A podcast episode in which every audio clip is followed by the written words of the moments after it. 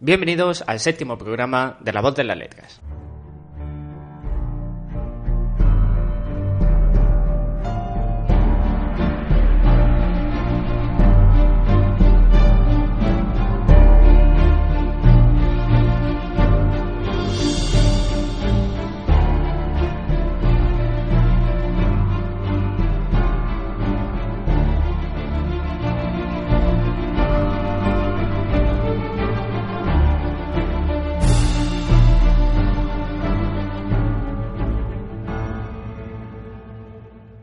Hola, muy buenas a todos, bienvenidos a un programa más de La Voz de las Letras. Doy paso a mis compañeros. Buenos días, Eladio. Buenos días, Alejandro. Hola, Celia, ¿qué tal? Hola, ¿qué tal? Hoy tenemos eh, un programa, la verdad es que apenas hemos tratado este tema. ¿De contemporánea? Eh, Casi. Un tema de contemporánea, es verdad que lo tenemos un poquillo olvidadillo, vamos a retomarlo. Vamos a hablar sobre un, un tema que a pesar de que ha tenido mucha repercusión, bueno, tiene un amplio eh, género literario, filmográfico. Hollywood ha hecho etcétera. mucho daño. Exactamente. Vamos a hablar del Tercer Reich, sociedad nazi, eh, un poquillo de política, eh, todos aquellos acontecimientos que podamos, eh, en medio de un debate, sacar a colación en este programa. Así que, si queréis empezar por algún matiz eh, determinado, De acuerdo, yo creo que para saber sobre la sociedad alemana del Tercer Reich y de la Segunda Guerra Mundial, como conocemos todos, también hay que irse un poquito a sus antecedentes, qué es lo que pasó para que esta sociedad quisiera, eh, quisiera que al final Hitler, que lo consiguió por medio democrático, alzarse y llegar al poder. Eh, todo ocurre prácticamente con la Primera Guerra Mundial, un montón de rencillas entre países y imperios en Europa, y tras la, la Primera Guerra Mundial que pierde Alemania, empieza a haber un descontento, un descontento perdón, en la sociedad con su propia clase política. Se creen que han perdido la guerra no en el campo de batalla, sino por negligencia política. Y también empieza a surgir una cosa muchísimo más poderosa y peligrosa, que es eh, nos han traicionado los judíos. Hmm. Es el, el mito de la puñalada por la espalda de los judíos que aparece un montón de en periódicos como apare- creo que era una mujer judía que apuñalaba a un soldado Sí. alemán en el frente.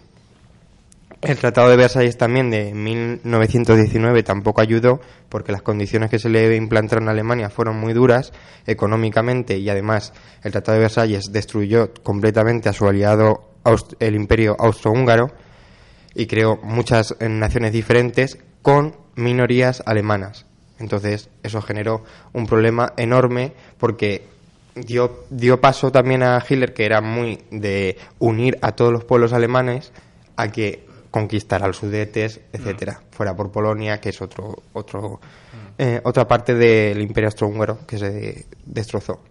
hay una parte, eh, un factor, aparte del político, ideológico, que también es muy eh, impactante y por lo tanto determinante, que también es el eh, factor económico. Mm, A lo mejor si no hubiera habido un crack del 29, si no, eh, si las situaciones económicas en Alemania después de la Primera Guerra Mundial, tal la inflación, hiperinflación que hubo, 1923. eh, exactamente todos los planes de Estados Unidos para remontar la economía alemana, porque como sabéis, después de la Primera Guerra Mundial las deudas iban un poco en cadena.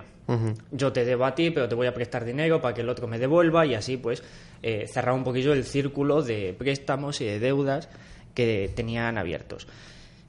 Mm, claro, todos esos factores económicos, pues eh, obviamente de repente llega un partido que hace remontar la economía alemana y eso también explica el, vamos, que casi toda la población alemana, toda la sociedad empieza a votarles. Empieza a confiar en ese partido también ligado a la idea de eh, esa pérdida de confianza en la élite política que había estado hasta el momento.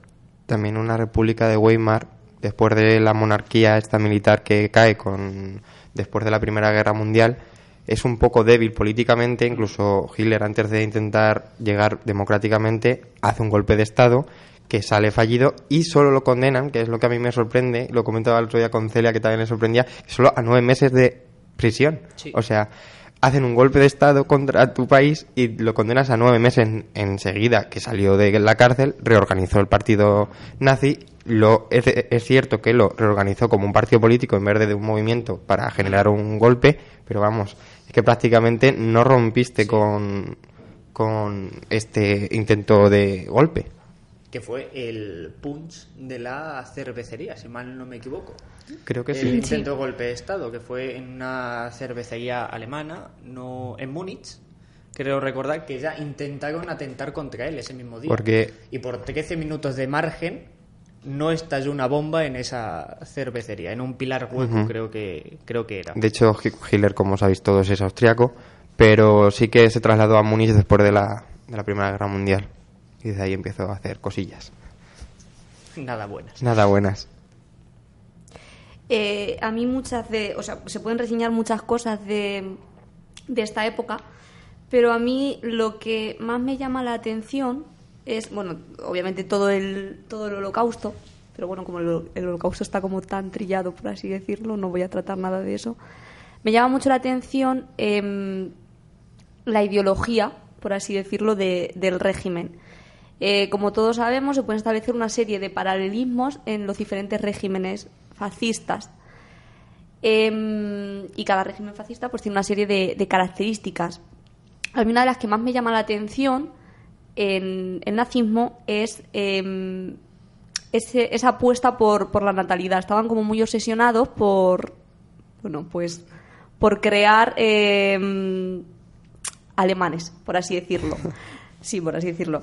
De hecho, em, estos días que estuve mirando cosillas y tal, me llamó mucho la atención una especie de institución que se llama Fuentes de Vida, que se encargaban de...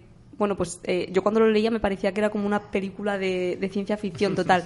Eran como casas de maternidad, eh, iban mujeres alemanas, solteras, viudas, y bueno, pues em, estaban, esta- estas casas estaban basadas en la copulación con normalmente eh, soldados de las miembros de las SS porque eran como los más Los arios. los más arios para qué pues para em, fomentar pues eso que naciesen niños puramente arios no todas las mujeres estaban em, aceptadas en esta en estas casas de maternidad en estas fuentes de vida porque bueno pues tenían que ser muy rubias tenían que tener los ojos azules tenían que tener una serie de medidas es como un poco em, crear niños a la carta por así decirlo Un poquito de selección, tanto física como intelectual, también Sí, creo recordar. De hecho, hay testimonios, que no los voy a leer ahora mismo porque no, no viene a cuento, pero hay testimonios de cómo ellas cuentan que hay una de las eh, que participa en estas casas de maternidad que, que dice, bueno, pues eh, tal señor de las SS vino, em, hizo eso conmigo Obró. y con otra chica igual. O sea, es como mecánico todo, ¿no? Mm. Eso me llama mucho la atención. Y luego, pues, bueno, pues podemos hablar también de, eh, como en todos los regímenes fascistas, ese papel que se le da a la mujer en esos, en, en- en el fascismo, ¿no? O en, o en todos los regímenes eh, totalitarios. Y es que, bueno, pues baja eh, muchísimos escalones en la sociedad, por así decirlo. Se lo llama como un método de reproductivo y de buena madre y demás y ya Sí, está. de hecho el lema de, de las mujeres alemanas, no lo voy a pronunciar en alemán, pero eran como las tres Ks. Las tres. Cocina, iglesia y, y familia. Mi familia. Pues es que con esto de lo de la raza, mm, con los tres, bueno, el fascismo y nazismo alemán, luego el italiano y también con el franquismo en España, se, se da mucho esto de la raza.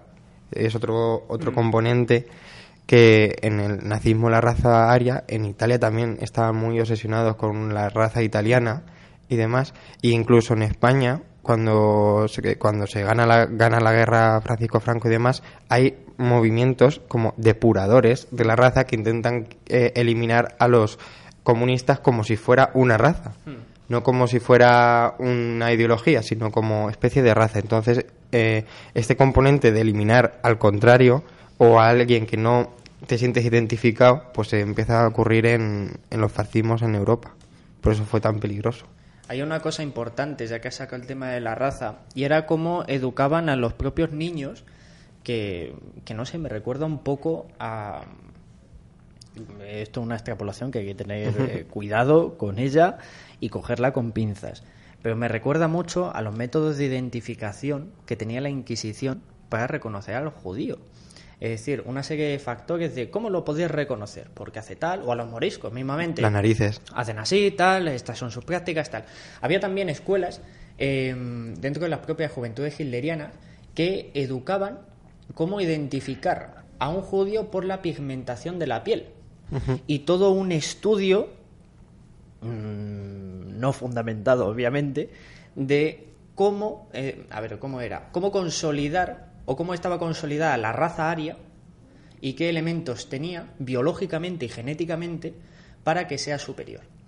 Es decir, ya desde un primer plano, en la educación, en un nivel muy básico, le enseñaban que la raza aria tenía estos elementos, tenía estas características, eh, que era así porque biológicamente está demostrado y genéticamente también, y que podéis identificar al contrario por la pigmentación de la piel.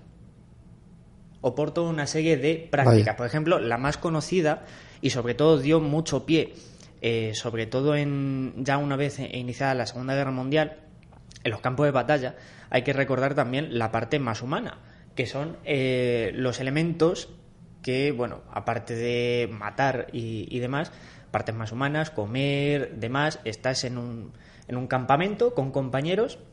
¿Qué pasa si eres judío? Te has infiltrado en... el- no, no te has infiltrado, te has metido en el ejército porque es una manera de camuflarte para decir, yo no soy judío porque obviamente estoy dentro del ejército nazi. Se verá Eh, también en. ¿Qué más sería ahora? Los voluntarios españoles, la Brigada, la Claro. Brigada Azul. Exactamente. Que se eso. meten muchísimos comunistas Claro. para intentar. Es un buen camuflaje, pero ¿qué pasa si eres judío? Que está el tema de la circuncisión. Y ahí descubrieron a muchísimos.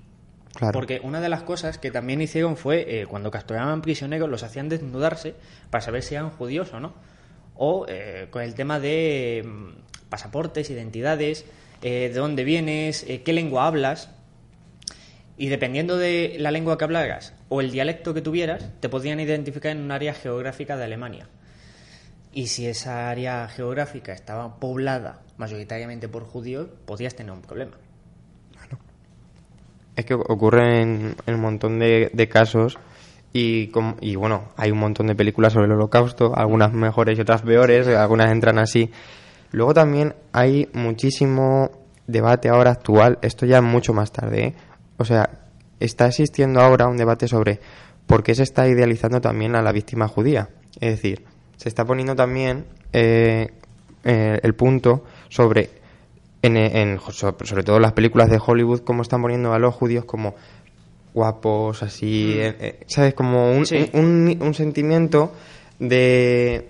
como si fuera la sociedad europea en general, no un pueblo solo, sino Mm. como mundial y los nazis, claro, los malvados que los están, que los están masacrando.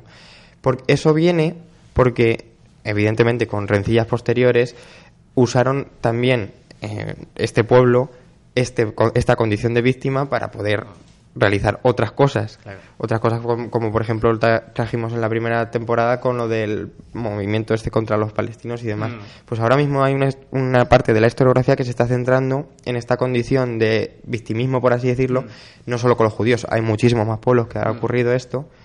Y está también interesante darle esa vuelta a la, a la tuerca, pero es un poco complicada. Es un poco complicada porque te metes en, mo- en cosas Mm. Sí, que son sí. sentimentales, muy... Sí. Polémica. Sí, muy muy polémicas. polémicas. Pero que mm, has dicho una cosa que tienes toda la razón del mundo y es que las películas han hecho mucho daño y no son para nada objetivas. Dependiendo del lugar donde se hayan producido, van a contar una historia u otra o algunos elementos que van a cambiar. Yo recuerdo, es una miniserie documental sobre los juicios de Nuremberg, están muy bien explicados, eh, está hecha por norteamericanos, salvo cuando eh, cuentan el suicidio de Goering Ah, vale. que él ayudó un Norteamericano. carcelero norteamericano. Bueno, pues obviamente el carcelero norteamericano en esta miniserie no lo ayudó. Obviamente. Y digo, vaya, que, que matice. Que, Eso también ocurre muchas veces porque en las películas eh, de la Segunda Guerra Mundial aparecen los norteamericanos como todo el rato, como Sí. liberadores de Europa, cuando es cierto que la, el apoyo norteamericano fue muy grande, pero fue al final, o sea, fue una Claro. fase, fue una fase final y además fueron los más beneficiarios de esta guerra porque se, se pusieron como primera potencia mundial. Mm. Y yo creo que también, en relación a lo que estáis diciendo, creo que también el cine hace mucho daño eh, cuando nos cuenta las guerras. Si os dais cuenta, en todas las películas de guerras, de conflictos, siempre hay un bando bueno y un bando malo. Eh, y, y no hay color entre uno claro, y otro. No hay en la Segunda Guerra Mundial. ¿cuál era el bando bueno? ¿Los aliados? Pues sí, pero no. Claro, sí, Eh, sí. De hecho, hace, hace poco, no es de cine, es, es un libro, pero hace poco me leí Una mujer en Berlín, que es un testimonio eh, real de, de, bueno, pues un- la vida de, de una mujer en los días en los que ya ha caído Berlín y llegan los rusos, em, porque son, es son los rusos los que eh, llegan hasta Berlín y se ven las aberraciones que hacen también, que hacen los rusos, que es que aquí parece que es como, no, los aliados son buenísimos. Los estadounidenses también en Francia hicieron muchísimas Claro. violaciones. Pues no, no son buenísimos. Es que en, ningún- en ninguna guerra hay un bando bueno y hay un bando malo. Es Exactamente, que no- son soldados y militares y se comportan igual, tienen los mismos patrones y independientemente del bando en el que estés o luches por quien luches, muchas veces no sabes ni por quién luchas porque ya ves, la mayor parte de, de estas guerras a nivel mundial no son ni soldados instruidos mm, profesionalmente, por así decirlo, son reclutados momentáneamente para ese momento y ya está. Así pasa, que luego el número de, de muertos, la mortalidad asciende, porque muchas veces no son profesionales, pero que se comportan igual, independientemente de la ideología que tengan. Yo lo estaba comentando el otro día con Celia, lo que me gusta a mí, lo de los fusilamientos de 3 de mayo de Goya, precisamente porque... ¿Eh? No, no, que sí, que sí que me acuerdo. Precisamente porque Goya retrata a los franceses, a los soldados franceses, sin rostro, mirando hacia el suelo, como no queriendo hacerlo. Hmm. Entonces es como que no está poniendo ni buenos ni malos, sino que está poniendo un hecho. Entonces Sí. casi que más critica al Estado francés por haber Hmm. ordenado eso que a los propios soldados, que son unos mandados ahí y que simplemente tienen que disparar y punto. E- Exactamente. Y de ahí que, que me guste tanto ese, ese cuadro. Pero aparte también has hablado antes, Alejandro, de los el adoctrinamiento a, los, a las juventudes. Y es que había campamentos enteros, Sí. que hay películas también sobre, sobre ello, muy buenas, de donde le metían toda esta ideología a los niños y también los preparaban para la guerra. Mm. Les em- salían como disparaban, como les enseñaban con las armas y demás. Que, claro, estaban preparando y, y también hay un montón de, de planos de lo que quería hacer eh, Hitler con Alemania y con Berlín. Precisamente, Berlín iba a ser la capital de Europa y tenía que prepararse para ello y por eso las calles tan anchas, las avenidas Sí. enormes, para que pudiera entrar tantísima gente. Mm. Luego eh, los preparaban para el combate eh, a los niños y, por ejemplo, se ve en la película El hundimiento, que Ah, puede sí. ser de las mejores que haya de, de ese periodo. Y, y la verdad es que la escena es dura. Sí, hombre, Es- como es, es una realidad bastante dura. como el pianista, que yo, no- yo la pude ver una vez y ya. Exacto. Ya no puedo verla más. Dime, Celia, que está aquí mirando. No, no, no, que me parece. Es que el hundimiento no la he visto. La tengo ahí pendiente. Vaya, entonces no la comentamos. Claro, por eso estaba mirando con cara de. Pues mira, yo se la recomiendo a Celia y a los oyentes que vean el hundimiento y después los juicios de Nuremberg teniendo muy con mu- mucha atención y mucho cuidado con la parte norteamericana. Y por favor, libros eso- también. Exacto. No libros buenos, no estamos, libros malos. Estamos yendo a las películas porque nos dan mucho juego, pero por Pero favor. no, cuidado con las novelas históricas que mm, las carga el diablo. Por Sí, favor, también, cuidado. también. Pero bueno, ahora hay- muchísima, bueno, y siempre ha habido muchísima histo- eh, historiografía que se ha dedicado a, a el nazismo y demás, Mm. y, y hay buenos trabajos. También hay unos, muy- Sí. hay algunos muy malos. Mm, hay de todo. pero pero sí también si les interesa a la gente historia bélica también hay muchísimos con la guerra relámpago el intento de- el cambio de las fronteras bueno las fronteras las trincheras en la primera guerra mundial a una guerra más de atacar ciudades bombardear se hace, se quita como un poco esa humanidad y caballerosidad que estaba en el campo de batalla y se ataca incluso a civiles Hmm. para que se rindan pero eso hay un montón donde hay un montón donde pueden meterse Em, que nos hemos ido así de muchos temas y ya no sé qué, qué iba a decir yo, qué iba a comentar. No sé qué más quería comentar. Em, vale, que antes se me ha olvidado. Eh, el programa va a quedar un poco ecléctico porque voy a hablar de lo mismo que he hablado antes, pero ampliado, pero no pasa nada. Adelante. Eh, otra de las cosas que también me llamó mucho la atención y a mí me encanta hacer paralelismos y hacer contrastes y, y estas cosas es em, esa promoción de la natalidad que se hace en la Alemania de, de, de la época de entreguerras y luego la Segunda Guerra Mundial, en contraste con eh, esa promoción de la infertilidad a las a los colectivos, por así decirlo, que consideraban em, inferiores. Es como que eh, cuando Hitler eh, llega al poder se prohíben los anticonceptivos y el aborto, pero por ejemplo para las mujeres judías no. Y luego eh, hay un libro que yo no lo he leído, pero eh, en el artículo que me he estado leyendo lo comentan, que se llama De la resistencia y la deportación, 50 testimonios de mujeres españolas. Eh, bueno, pues que cuentan, hay una serie de mujeres que están en los campos de concentración, porque no nos olvidemos que en los campos de concentración no solo estaban judíos, sino que también había eh, españoles comunistas, em, homosexuales, enfermos mentales y demás. Y cuentan un poco pues las prácticas que les realizan para eh, pues ser infértiles. Les inyectaban como una especie de líquido en la vagina. Eh, no usaban, mm, usaban la misma jeringa para todas. Claro que sí. Y, y bueno, pues una de las supervivientes cuenta que se le fue la, regla- la menstruación, perdón, en tal año y hasta los ocho años siguientes, pues por ejemplo, no, no volvió a tener la, la menstruación. Más luego, eh, uno todo esto con las prácticas em, horrorosas y espantosas que hicieron de, bueno, pues de experimentar con ellas. Doctor de, Mengele. Sí, de ablaciones, de, de órganos, tal. Me parece eh, flipante. Y luego también quería comentar eh, los servicios de em, prostitución, porque esto es en alguna película, que también se hacían en los campos de, de concentración. Es como que em, para premiar em, a ciertos obreros o ciertos, eh, ¿cómo llamarlos? Eh, Eh, soldados, so- por ejemplo, no, en no, este caso. es- Son, es son obreros del es campo que de no comercio. tampoco eran soldados, pero a lo mejor como un Operarios o... También. sí, como un mejor, operario sí. de- del campo que, bueno, pues le querían premiar con algo, ¿con qué lo premiaban? Pues con, con, bueno, Con prostitución. sí, De hecho, hay también estudios que se han dedicado también a, la- a estudios sociales y demás, en el que ven cómo el alcoholismo sube drásticamente en los campos, de so- en los soldados de alemanes. Evidentemente, hay algunos que están con la idea cogida perfectamente y que lo quieren realizar, pero hay muchos que lo están pasando mal porque no quieren hacer lo que tienen que estar haciendo y están alcoholizados completamente. Y eso se ve en algunas películas que casi todas siempre aparece un soldado en un barrancón borracho que viene a pegar a, a los judíos o algo. Sí. Y, y supongo que, que tiene un poco de, de relación con eso. Sí. Que el alcoholismo subió drásticamente, también hubo índice de suicidios, deserciones, por supuesto. Y de hecho, lo único que hay bueno en la película, que siempre me voy a quejar de esa, porque fue lo- los minutos más horribles de mi vida, del El Gran Capitán, es que aparecen deserciones, que no, apare- no suelen ocurrir y no lo explican en, en lo del el ejército alemán, pero sí que hubo deserciones y, y aparece en esa película una. Y si queréis, Si queréis, damos por finalizado este programa. desertamos nosotros del programa. Desertamos. Podemos retomar cuando sea la temática. Tenemos muchas cosas en el tintero todavía. Antes de finalizar, recomendaros también una película que a Ladio le gusta mucho también, Operación Valkyria. Hombre, por Dios, por sí. ejemplo. Eh, The Monuments Men también Buenísima. está muy bien.